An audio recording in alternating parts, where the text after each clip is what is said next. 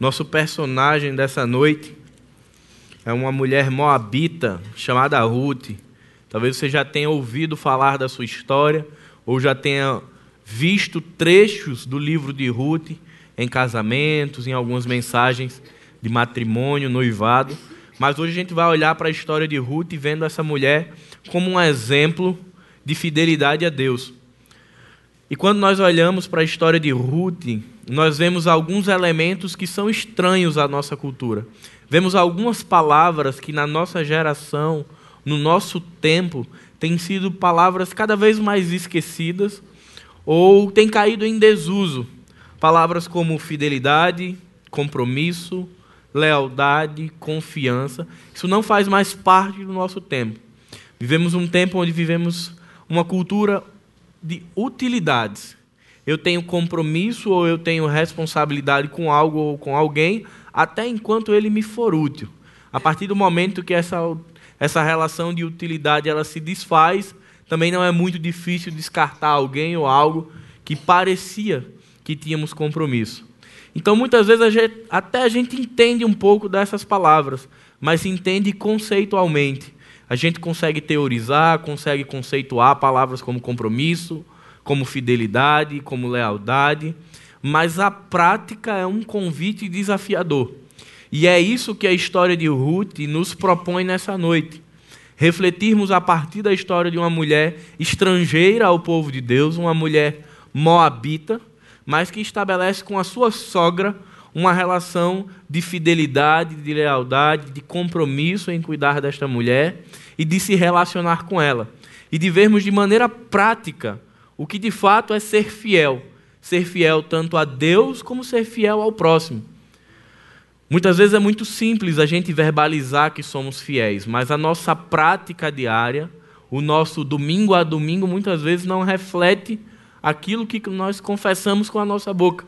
Então, Ruth vai trazer algumas lições para nós pensarmos a respeito de como tem sido a nossa vida, de como tem sido o nosso relacionamento com Deus e com pessoas.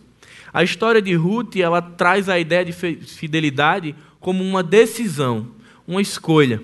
É uma história que começa diante de uma tragédia, de um processo de imigração, e vai ter dentro dessa história elementos como morte, tristeza, abandono, saudade de casa, luto, escassez de mantimentos e de recursos, mas mesmo assim, em um tempo adverso, essa mulher decide ser fiel. E por que é importante ressaltarmos o tempo onde que Ruth está inserida? Porque ser fiel quando o vento é favorável é sempre mais simples. Quando tudo nos coloca numa situação de conforto e de comodidade, é mais simples desenvolvermos uma aparente relação de fidelidade. Mas Ruth traz justamente a ideia de uma fidelidade num tempo adverso, em um tempo difícil, onde o vento é contrário. A nossa geração, se a gente parar para olhar, é uma geração corrupta, marcada por mentiras, por discórdias, descompromissos, traições. Se a gente parar para observar a teledramaturgia, o cinema ou qualquer outra coisa, é o que mais vende. É o que mais atrai o público a uma vida irresponsável, descompromissada, mentirosa e fingida. Arrasta multidões. As maiores bilheterias são os filmes mais mentirosos possíveis. Mas a gente às vezes não percebe como essa mensagem, que é às vezes muito subliminar, como ela nos atrai. Como muitas vezes o jornal, com as, com as reportagens mais escandalosas e absurdas possíveis, como isso nos amarra. Porque essa é a nossa cultura. E nós não estamos fora da cultura, nós fazemos parte dela. Então, o nosso desafio é remar contra a maré e desenvolver uma vida que é contrária à cultura que o mundo propõe. E não é fácil. A nossa história é como a de Ruth: é ser fiel num tempo adverso, num tempo que nos sufoca, num tempo que nos oprime literalmente e que tende a nos convidar para uma vida de ilegalidade eu vou aqui me relacionando enquanto é interessante. Se a gente parar para olhar algumas estatísticas do povo brasileiro, a gente fica profundamente triste. No Fórum Econômico Mundial, o Brasil foi eleito o quarto país mais corrupto do mundo. Talvez você esteja pensando que essa pesquisa é sobre político, mas não, é sobre população. A população brasileira é considerada a quarta mais corrupta do planeta. Pesquisa Data Popular em 2016 diz que 70% de toda a população brasileira já teve práticas desonestas. Colou na prova, levou para casa alguma coisa que não era sua, falou alguma mentira no trabalho, coisas que aparentemente são muito pequenas, que o impacto social é pequeno, mas eles vão além e perguntam: você já teve alguma conduta, por menor que seja, que foi desonesta? 70% da população diz que sim. Os outros 30% eu acho que não quiseram responder. A mesma pesquisa ela vai dizer que 41% da população já teve em algum momento uma relação de infidelidade. E aqui não é infidelidade conjugal, é infidelidade relacional. Às vezes alguém lhe conta alguma coisa e confia a você algo que é dela, que é pertencente ao universo dela. Mas como nós queremos espalhar as boas novas, né? A gente conta para o próximo. Aí o próximo conta para o outro próximo. Se a gente fizesse isso com o evangelho, era bom. E na pesquisa isso é tratado como infidelidade. Então, 41% da população ela se enquadra nesse perfil que já foi infiel com alguém. E o dado mais surpreendente é que apenas 7% da população brasileira diz confiar em outra pessoa. Significa que nós, que representamos cerca de 40% ou 42% da população brasileira, nós, cristãos evangélicos, não confiamos uns nos outros. Isso nada mais é do que reflexo de uma cultura corrupta, caída e destroçada pelo pecado. E é nosso papel e é nossa missão estabelecer na terra uma cultura do reino, com valores do reino, com princípios do reino. Então, falar de fidelidade é uma necessidade para uma geração caída. Se queremos ser uma geração de valor, no meio em um tempo sem valor, um dos princípios que nós precisamos começar a nos abraçar é de sermos fiéis a Deus mas não uma fidelidade que é somente espiritual. Eu só sou fiel a Deus, mas é uma fidelidade que deságua no próximo, que deságua nas minhas relações, nas minhas relações com a igreja, nas minhas relações com o trabalho, nas minhas relações com os estudos e em todos os ambientes que eu sou, porque aquilo que eu tenho com Deus, ele apenas reflete nos outros ambientes. Então, quando eu penso fidelidade a Deus, eu não tenho como dissociar da fidelidade aos princípios de Deus aqui na terra. E é isso que Ruth vai nos ensinar nessa, noite, de como vivermos essa fidelidade de uma maneira prática, de uma maneira aplicada. Abra sua Bíblia em Ruth 1, capítulo, capítulo 1, verso 1. O texto diz: Na época em que os juízes governavam, houve fome na terra. Por isso, um homem de Belém de Judá foi morar por um tempo na terra de Moabe, com sua mulher e os seus dois filhos. O verso 1 do capítulo 1 ele já trata de nos ambientar no contexto de Ruth.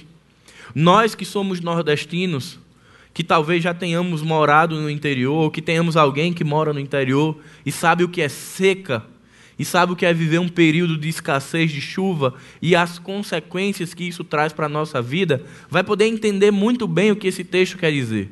A terra de Judá estava sendo arrasada por um tempo de seca nesse período de transição, de saída dos juízes. E era natural que o povo buscasse uma outra terra para viver e para buscar uma nova realidade de vida. Enfim, é isso que acontece. As pessoas saem do seu lar, do seu conforto, são obrigadas pela dura realidade a imigrar e buscar uma nova terra. E é exatamente isso que acontece com a família de Elimeleque. Elimeleque e sua esposa Noemi, junto com seus dois filhos, eles saem da terra de Judá e vão até a terra de Moabe, estabelecer ali um novo tempo para sua família, uma nova relação, uma nova perspectiva. E aí começam os perigos.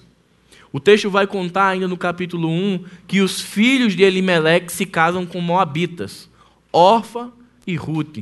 E ali se estabelece agora uma relação entre povos, um povo de Judá com um povo de Moabe. Mas o texto, no capítulo 1, ele é muito dramático, porque Ruth é uma pessoa como eu e você. Ela sofre, ela tem perdas, elas têm lutas. E quando a gente vai ler no capítulo 1, a gente vê que uma família que sai com o coração cheio de esperança de um novo tempo, cheio de perspectiva de uma nova realidade. De repente, quando está a família estruturada, os filhos casados, um novo tempo, uma nova terra, Elimeleque morre. E aí começa o período de tragédia na vida dessa família. Primeiro o patriarca morre. Alguns anos depois, os filhos deste patriarca também morrem. E agora o cenário é de destruição, é um cenário de tragédia. Sobra Noemi, sobra Ofa e sobra Ruth. E talvez a gente não tenha dimensão do que significa ser mulher e ser viúva neste tempo. Significava você estar desolado, você estar sozinho, por mais que Moisés tivesse estabelecido na lei um parêntese que dizia que o povo deveria cuidar das suas viúvas, que quando fosse respigar a terra, colher os milhos, deveria deixar uma parte da colheita para as viúvas, na prática, era muito diferente. Essas mulheres viúvas que iam para os campos muitas vezes fazer a respigadura, elas eram abusadas sexualmente. Elas eram humilhadas, elas eram rejeitadas. Então, o contexto de vida de Ruth e de Noemi e de Orfa não era um contexto simples. Era um contexto adverso. E é por isso que o papel de Ruth e a conduta de Ruth e as suas escolhas se destacam tanto. De no meio de um período de angústia, de aflição, de dor, de tristeza, de vazio, de saudade, de luto, ou seja, no mesmo contexto que eu e você vivemos, essa mulher decide e ela escolhe ser fiel à sua sogra. E isso é reflexo da fidelidade do Deus que ela haveria de conhecer. Verso 8 e 9 do capítulo 1 diz: Noemi disse às suas noras: Ide e voltai, cada uma para a casa de sua mãe, e o Senhor seja bondoso convosco, assim como fostes bondosa com os que faleceram e também comigo. Queira o Senhor que cada uma de vós encontre segurança na casa de outro marido. Mas quando as beijou, elas começaram a chorar em voz alta. Após esse momento de morte e de perda, Noemi fica sabendo que a realidade de Judá tinha mudado. Aquele período de seca que tirou ela da sua terra tinha passado, agora Judá estava próspera. E Noemi decide então voltar para casa. Mas perceba, enquanto Noemi está voltando para casa, Orfa e Ruth estão se tornando estrangeiras, porque elas não eram da terra de Judá. E inicialmente na caminhada, as duas acompanham a sua sogra. Mas em um dado momento, Noemi para e diz: Olha, para e pensa. Vocês estão indo para uma terra estrangeira, eu já estou velha, eu não tenho como conseguir maridos para vocês. É interessante que vocês voltem para sua terra voltem para Moab e tentem se restabelecer na terra de vocês. E o texto vai contar no verso 10 e no verso 14 que houve duas respostas distintas. Noemi propõe o retorno para casa, a órfã topa, mas Ruth não. Verso 10. E lhe disseram: Sem dúvida voltaremos contigo para o teu povo. Mas Noemi respondeu: Voltai, minhas filhas, porque vireis comigo Poderia eu ainda ter filhos para lhes dar maridos? Voltai, minhas filhas. Ide, pois já estou velha demais para me casar. Ainda que eu dissesse que há esperança, e me casasse esta noite e depois tivesse filhos, por acaso esperarias até que eles crescessem? Esperarias por eles sem se casar? Não, minhas filhas. A minha amargura é maior do que a vossa, pois a mão do Senhor se voltou contra mim. Então elas começaram novamente a chorar em voz alta. Em seguida, a órfã despediu-se de sua sogra com um beijo, mas Ruth permaneceu. Eu não quero aqui denegrir a imagem de órfã, porque a conduta de órfã de voltar para casa nesse cenário é completamente compreensível, natural e previsível. Provavelmente muitos de nós tivéssemos a mesma conduta. Eu estou indo para uma terra estrangeira, eu não sei como vai ser o meu futuro, eu posso não ser aceita é mais inteligente voltar para a minha terra e tentar recomeçar onde está a minha parentela. Então, o que Orfa faz é natural. O que nos salta aos olhos é a postura de Ruth. Ruth faz uma aposta muito alta quando ela diz que vai permanecer com sua sogra, porque ela não sabia o que a esperava na terra de Judá. Ela não sabia como seria o seu desenvolvimento, se alguém abraçaria, se alguém seria o resgatador dessa família, se haveria mantimentos, se ela seria aceita entre o povo. Era uma aposta de alto risco, o que Ruth estava fazendo, mas o texto diz que ela decidiu ser fiel a Noemi. E a partir dessa decisão, Ruth tem convicção de que não deve abandonar sua sogra. Verso 16. Mas Ruth respondeu: Não insistas comigo para que te abandone e deixe de seguir-te, pois aonde quer que fores, eu irei também. E onde quer que ficares, ali ficarei. O teu povo será o meu povo, e o teu Deus será o meu Deus. Ruth faz uma afirmação emblemática. Ela está dizendo para sua sogra Noemi que ela não está avaliando a circunstância. Ela apenas diz: Eu estarei com você. Para onde você for, eu irei. Onde te deitares, eu me deitarei. O teu Deus será o meu Deus. E é essa convicção de Ruth, é essa postura arrojada, corajosa e de fé e fidelidade que Ruth tem com sua sogra, que alimenta o nosso espírito para termos uma fidelidade prática com Deus. Nós podemos extrair quatro lições a partir da vida de Ruth no capítulo 2. Capítulo 2, versos 2 e 3. Ruth, a Moabita, disse a Noemi: Deixa-me ir para recolher espigas no campo de quem permitir. E ela lhe respondeu: Vai, minha filha. E ela foi, e chegando ao campo, recolhia as espigas que os ceifeiros deixaram para trás. Por coincidência, aquela parte da plantação pertencia a Boaz, que era da família de Elimelec. A primeira lição que Ruth nos dá sobre fidelidade é que fidelidade ela amadurece no serviço.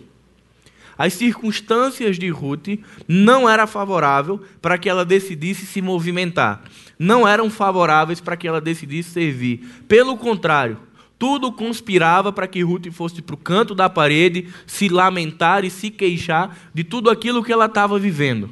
E esse seria o mais humano dos comportamentos. No momento de dor, de aflição, de angústia, coração despedaçado, machucado, sangrando, naturalmente nós ficamos inertes à situação.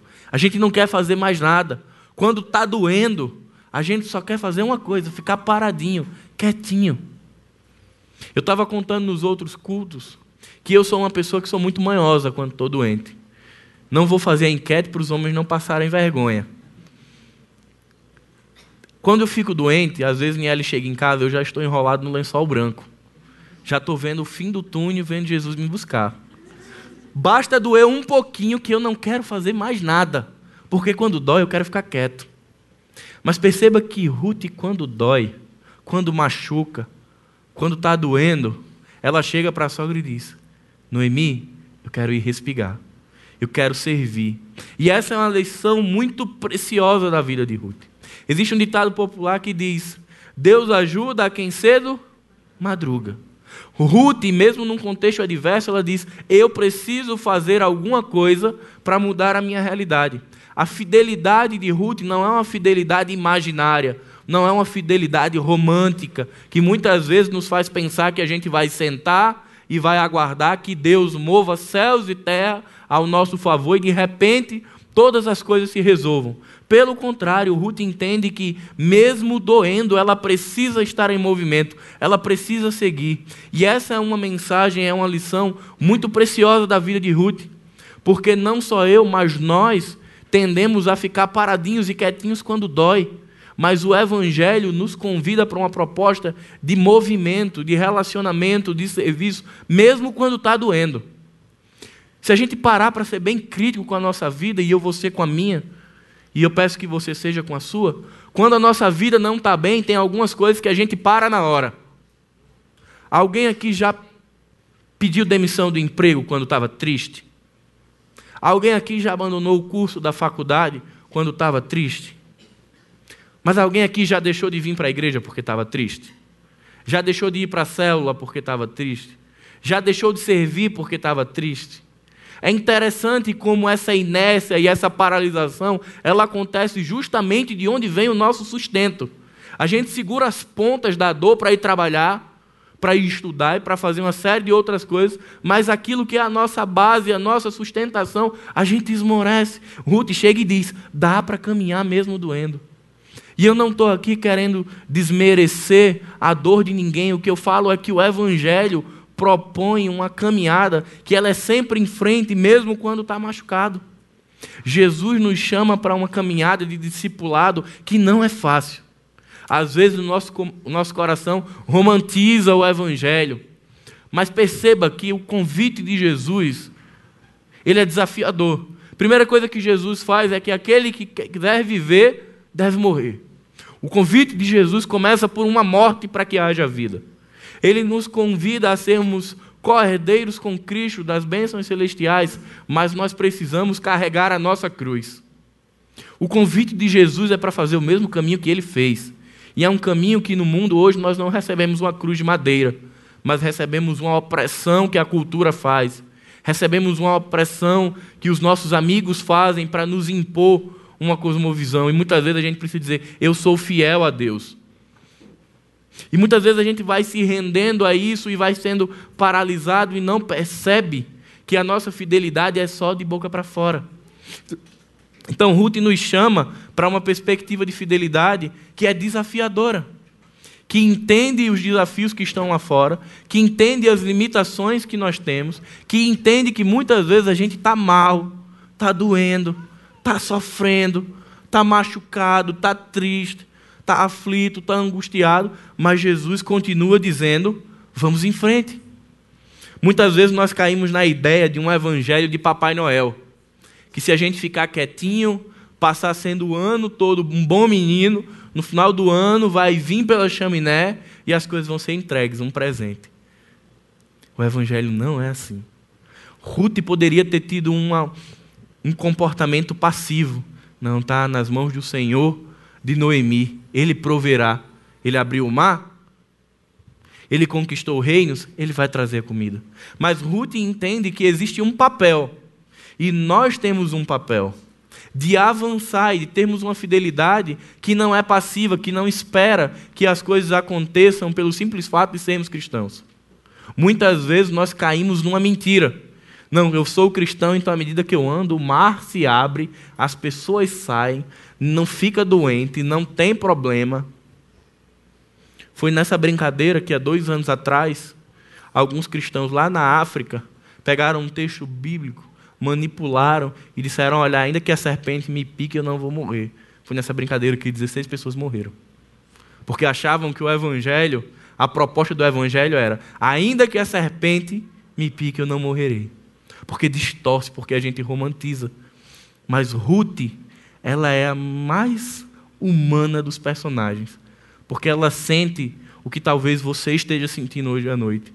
Porque ela passou pelo que talvez cada um de nós já tenhamos passado, que é pela perda e pelo luto. Mas mesmo assim, essa mulher decide ter uma vida de serviço.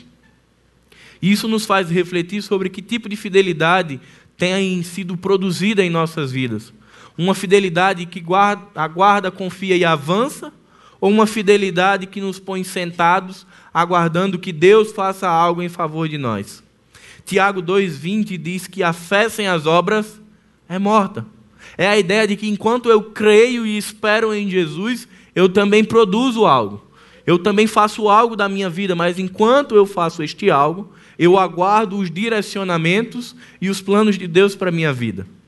O texto de Êxodo 14, de 10 a 16, para mim é extraordinário. Talvez você se recorde muito bem da cena. O povo sai do Egito, Moisés conduzindo o povo para a libertação. Deus põe o povo na frente do mar. E eu imagino o desespero do povo, a aflição no coração do povo, olhando para trás. Lá vem Faraó, lá vem o exército de Faraó e aquela inquietude. E aí Deus vai e diz para Moisés: diga ao povo que marche.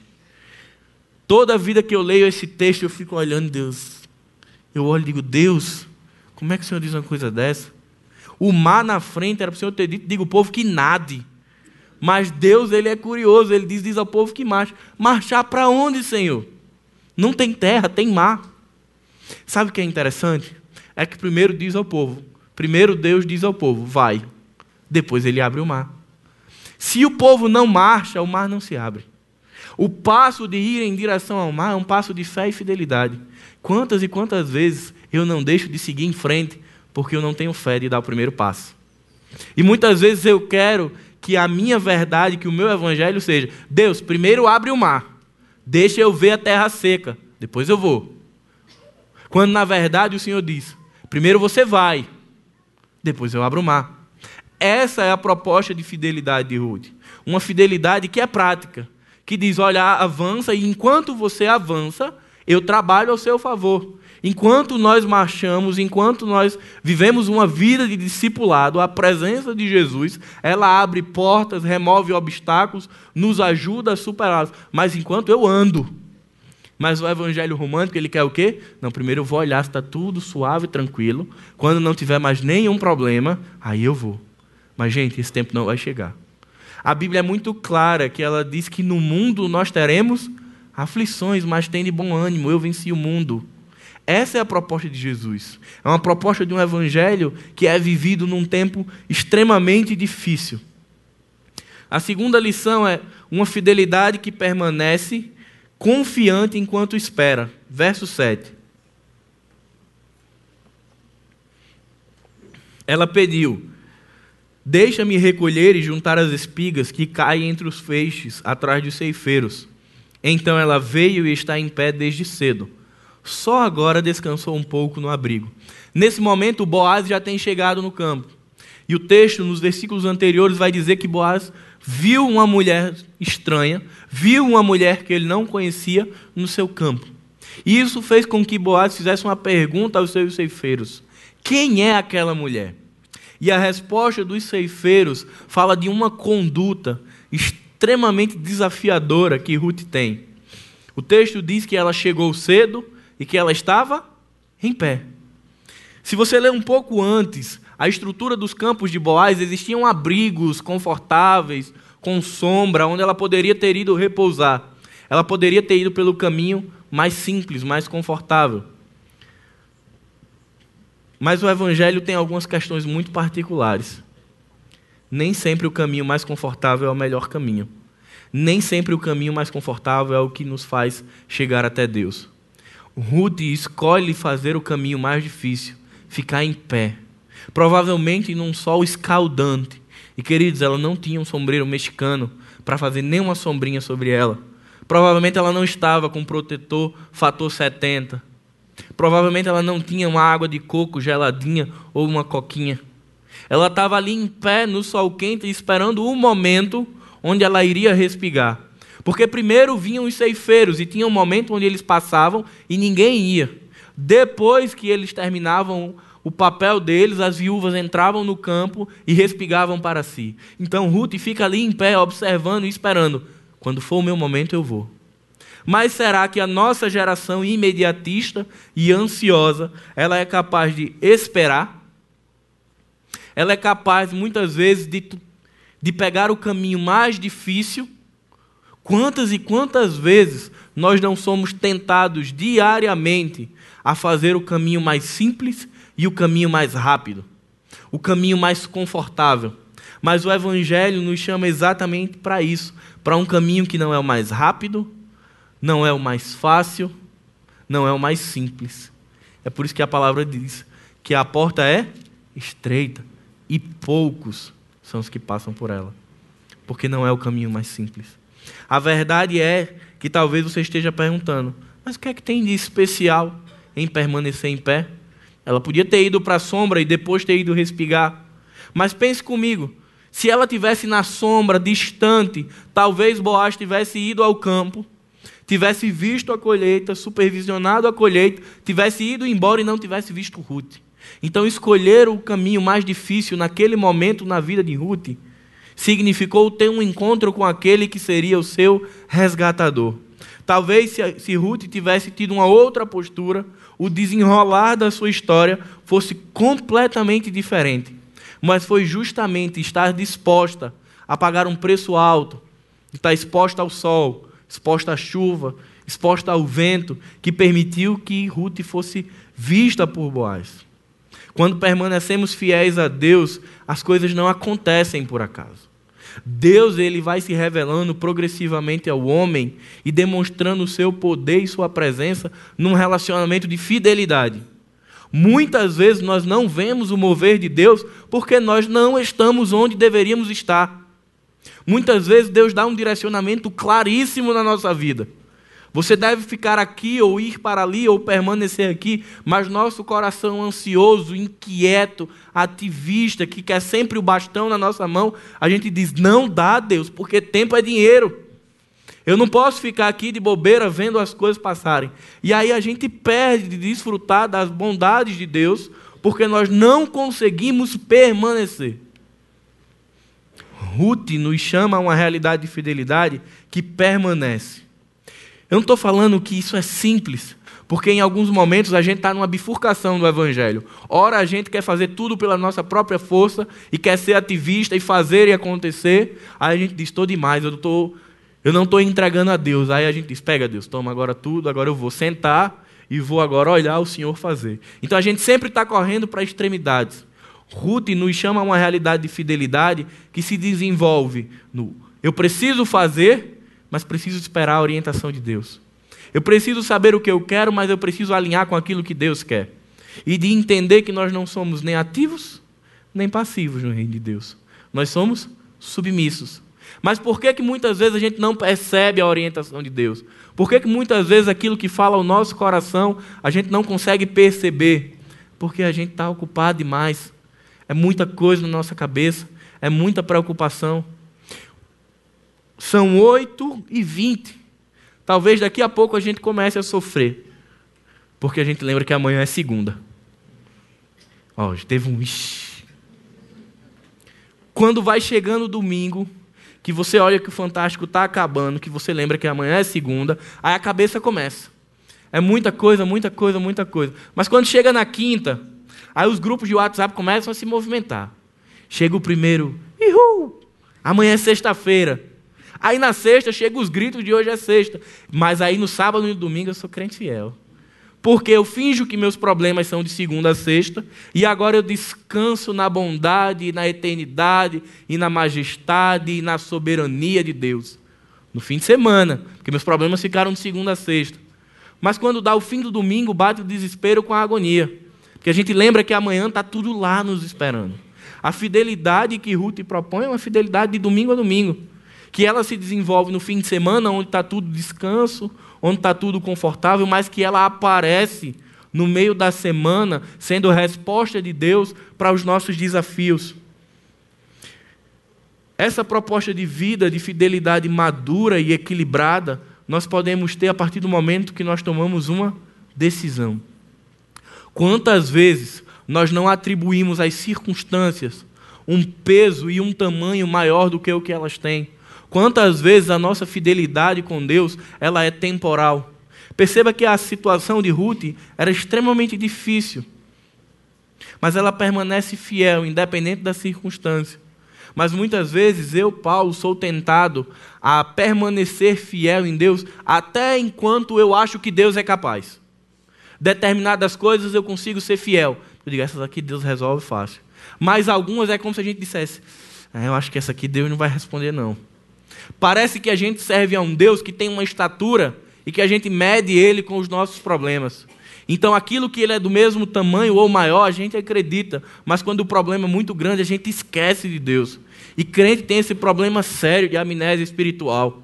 A gente esquece a nossa trajetória com Deus, a gente esquece a história da redenção, a gente esquece que fomos salvos do pecado, que fomos salvos da ira, que fomos salvos da condenação. E pequenas coisas ou circunstâncias simplesmente nos apavoram e querem nos devorar, porque nós não nos lembramos do Deus ao qual nós servimos, porque está lá no passado. E quanto mais tempo de cristão você tem, pior fica essa doença.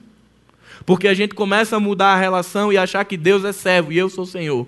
A gente esquece do tamanho e do significado da salvação em Cristo Jesus.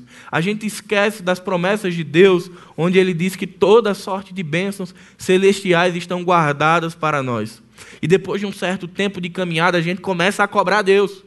A gente começa a dizer: Senhor, está com 15 dias que eu orei, passei uma lista e até agora nada e a gente estabelece uma relação onde nós somos senhores e Deus é servo. E a gente acha que está numa relação de fidelidade porque diz assim: não, mas eu estou orando, estou praticando as disciplinas espirituais. Quantas vezes, de uma maneira sorrateira, a gente inverte e a gente se torna senhores de Deus? E cobramos e nos queixamos e perdemos de vista a graça de Deus e perdemos de vista aquilo que Ele já fez por nós. A terceira lição é uma fidelidade que responde à graça. Verso 10 a 12.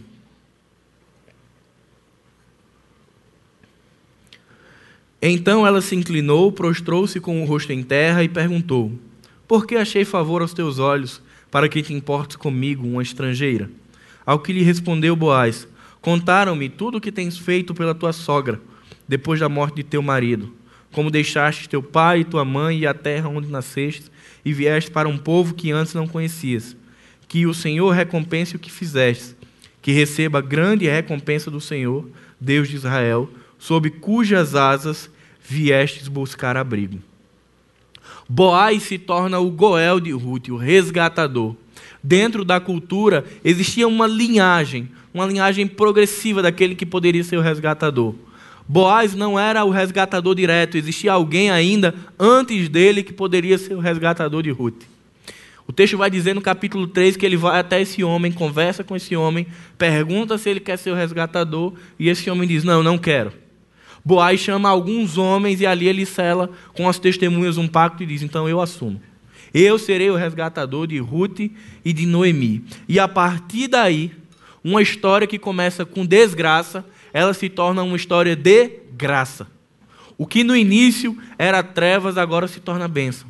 Uma mulher que começa totalmente discriminada, sendo uma viúva, sendo mulher numa cultura hostil, ela agora se torna alvo da graça de Deus por meio de Boaz.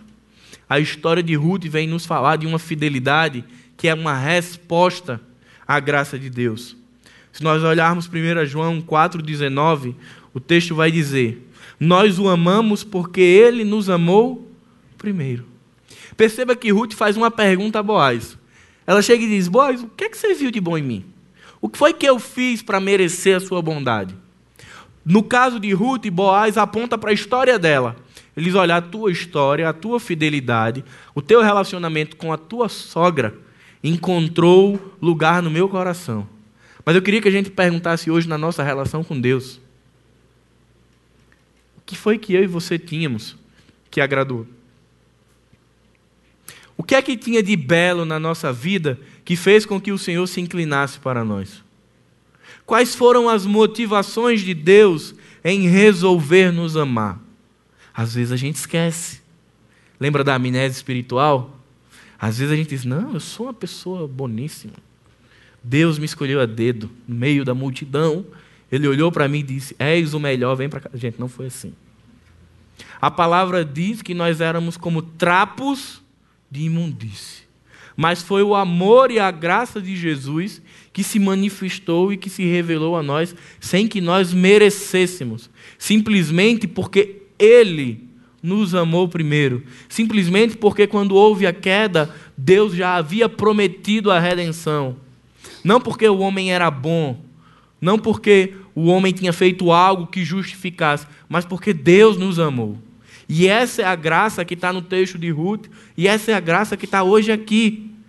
Pessoas que estavam sozinhas, solitárias, no mundo vazio, no mundo frio, hoje estão numa comunidade salva, lavada e remida pelo sangue de Jesus. Mas por que, que a gente esquece disso? Por que, que a nossa vida não responde todos os dias a essa verdade? Por que, que a gente espera o culto de ceia? Por que, que no culto de ceia a igreja fica tão lotada? Tem que ter um memorial mensal para a gente lembrar do que Jesus fez. Tem que ter um memorial mensal para nós lembrarmos que nós temos um resgatador. Por que, que tantas vezes nossa vida fica num loop infinito, 29 dias, e a gente submerso em problemas, porque a gente não consegue parar e olhar para Jesus e entender a presença perene e perpétua dele em nossas vidas. Sermos fiéis a Deus não significa uma vez por mês, não significa ser fiel quando o vento é favorável. Não significa ser fiel quando a, a, o nosso contexto é favorável. Significa permanecer em Cristo todos os dias. Certa vez o Isbe disse: olhe para si mesmo e ficará angustiado. Às vezes a gente para em casa e faz uns exercícios meio malucos, né? A gente diz: vou dar uma olhada como é que está o orçamento. Aí você olha, não deve estar tá errado, botei alguma coisa em dobro aqui. Aí você olha de novo, olha de novo, começa a ficar aflito, porque vida de brasileiro é um clássico, né? Aí, aí você diz: Não, eu vou olhar para o outro, porque geralmente a grama do vizinho é mais atraente.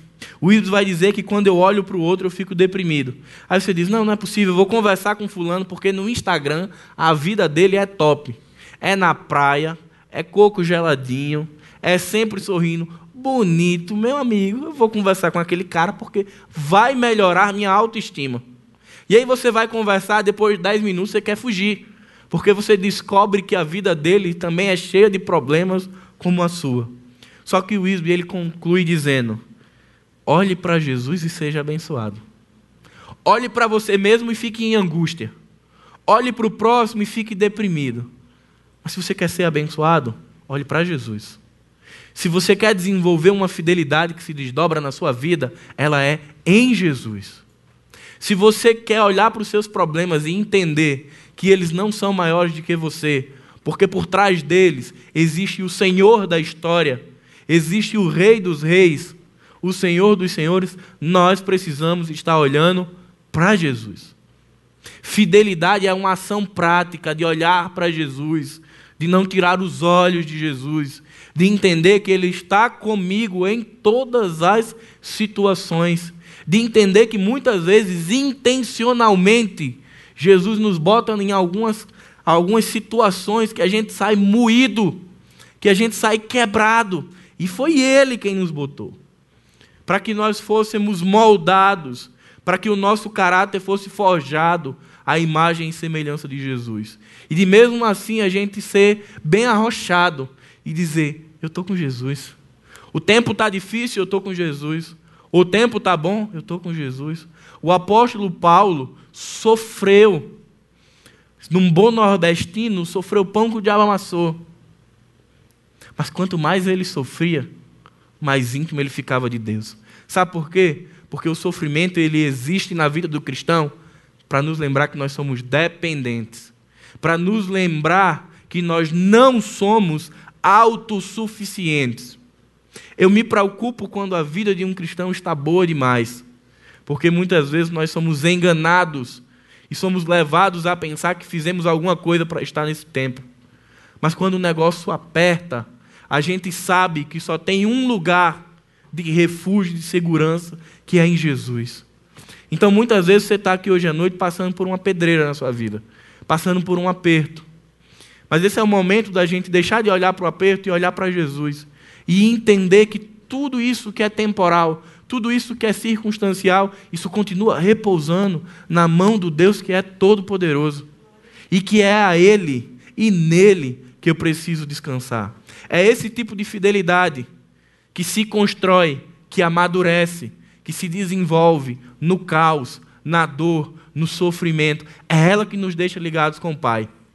Porque quanto mais a gente sofre, mais sólida fica a nossa relação com Deus. E por fim, uma fidelidade que é compartilhada. Verso 16 a 18. Tirai também dos feixes algumas espigas e deixai-as cair, para que ele as recolha e não as impeçais. Assim que ela recolheu espigas naquele campo até a tarde, e depois debulhou o que havia recolhido, e havia quase uma erva uma efa de cevada. Então ela carregou a cevada e foi à cidade. E sua sogra viu que ela havia recolhido. Ruth pegou o que havia sobrado de sua refeição e ofereceu a ela. Quem aqui gosta de fazer as coisas da maneira mais difícil possível? Tem alguém? Não, né? Geralmente a gente quer o mais simples. Esses dias eu estou até besta em casa, porque eu descobri uma tecnologia nova, ventilador com controle remoto, que eu não sabia que existia isso. Comprei esse ventilador com controle remoto. Minha felicidade agora é ligar o bicho de onde eu estou e desligar, maravilhado. Porque o ser humano ele gosta do que é mais fácil. Quanto mais simples, melhor. Se a gente pudesse entrar em casa e não ter nenhum interruptor, já seria uma facilidade. Se tudo pudesse ser automatizado, seria melhor ainda, porque a gente quer o mais confortável possível. Só que esse texto, do verso 16 ao 18, reflete uma conduta diferente de Ruth. A missão de Ruth e o acordo de Ruth com Noemi foi: me deixa ir respigar. Significa pegar a espiga de milho, botar no cesto, levar para casa e dizer: Ruth, toma que o filho é teu, agora debulha o milho. Que seria um outro trabalho.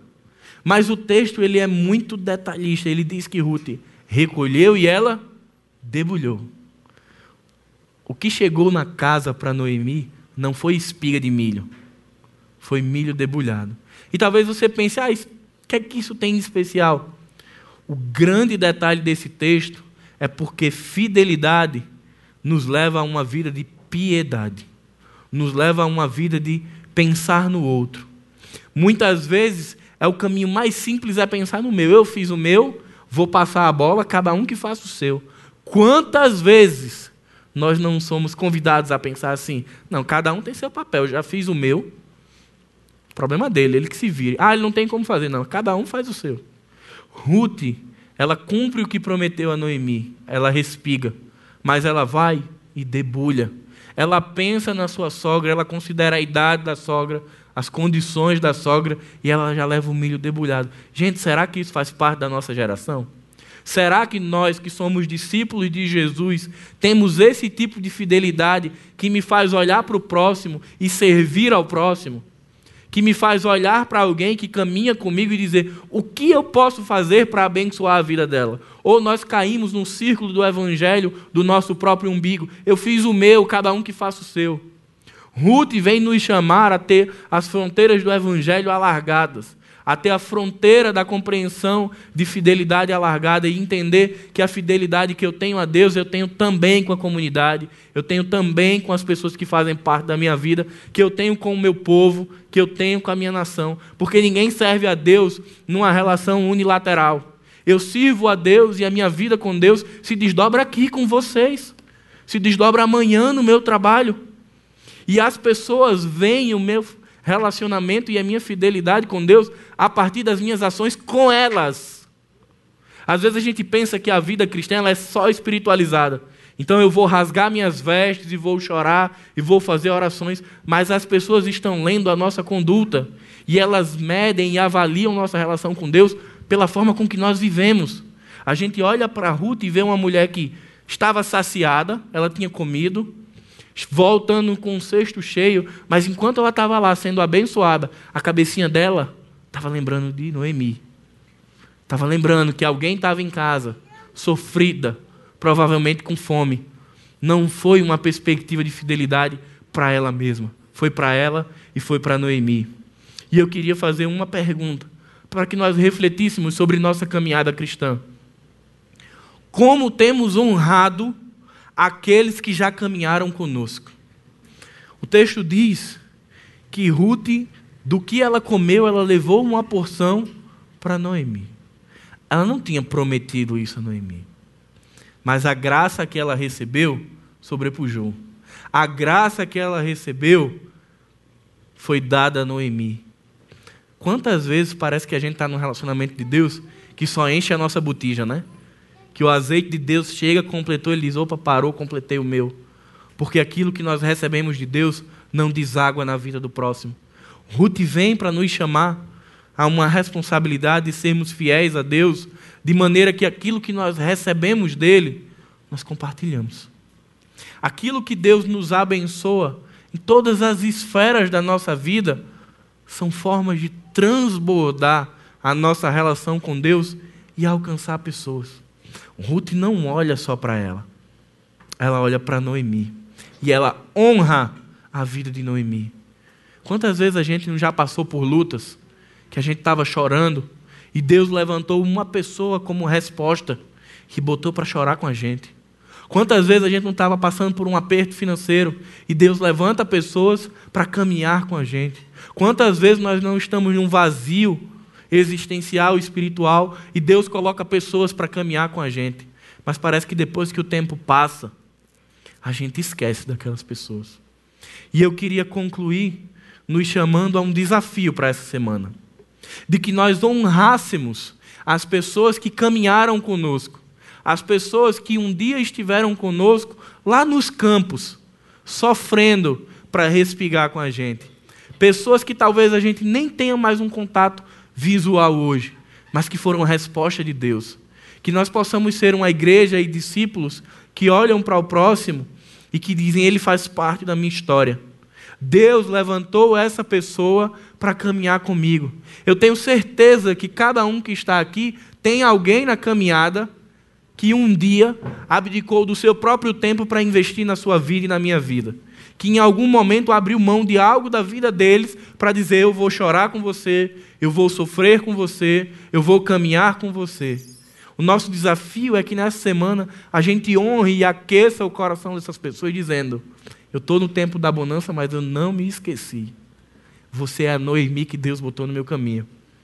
É a pessoa que me acolheu quando eu era estrangeira. É a pessoa que me abençoou quando eu era estrangeira. Foi a pessoa que me recebeu em casa. E Ruth foi fiel a Noemi. Que a gente possa entender que fidelidade não é um elemento exclusivamente espiritual, mas ele se desenvolve nos relacionamentos. Que a gente possa, através de uma ligação, um encontro, um WhatsApp, eu não sei, a ferramenta que você vai usar, mas que a gente possa lembrar dessas pessoas e dizer: olha, obrigado, obrigado, você foi resposta de Deus. Quando eu pensei que eu estava só, Deus me aqueceu com a Sua presença. Quando eu pensei que eu ia desmoronar, que eu ia cair, Deus me pegou pela Sua mão, pela Sua. Eu tenho certeza que o coração dessas pessoas vai ser inundado de amor. E elas vão lembrar que toda a caminhada do Evangelho vale a pena.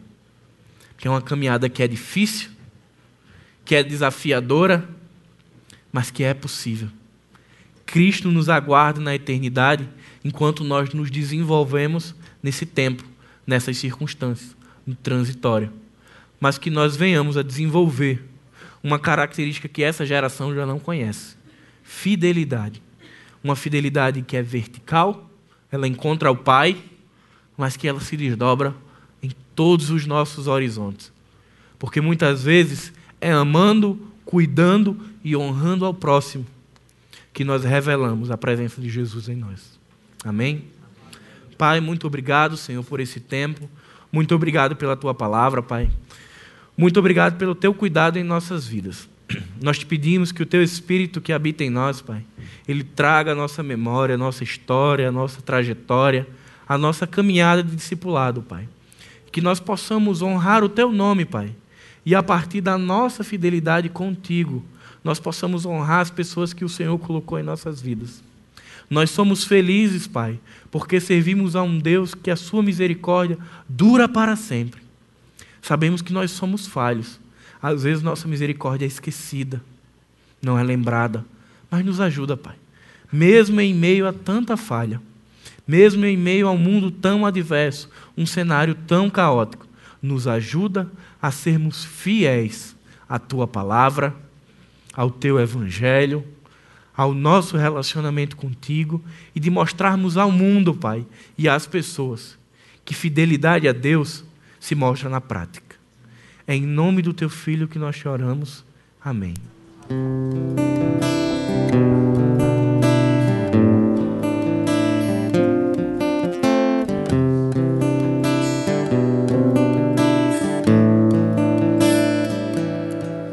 Cada vez que eu abrir minha boca. Cada vez que eu olhar na direção de alguém, cada vez que passo a passo eu chegar em algum lugar, seja a tua voz, sejam os teus olhos, sejam os teus pés. Cada vez que eu num rosto em pranto, cada vez que eu fizer o que já não se faz, cada vez que em silêncio eu dou a outra face, tuas mãos, vem a tua graça e o teu amor. Eu quero te servir,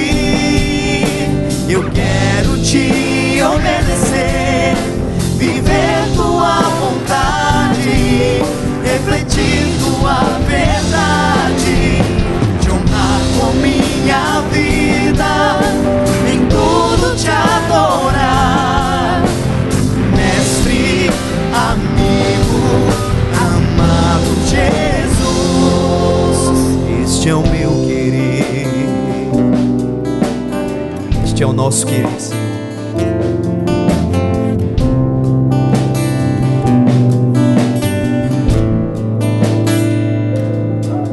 Cada vez que eu tocar num ombro amigo, cada vez que eu fizer o que já não se faz, cada vez que em silêncio eu doar a outra face, serei tuas mãos, vem a tua graça e o teu amor. Eu quero te servir, Senhor.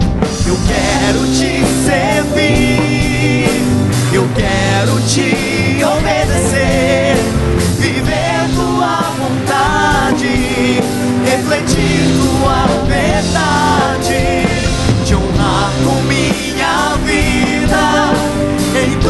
Te adorar. Mestre, amigo, amado Jesus. Este é o meu querer. Este é o nosso querer, Senhor. Estarmos junto a Ti. Sermos fiéis aos nossos irmãos. Este é o meu querer.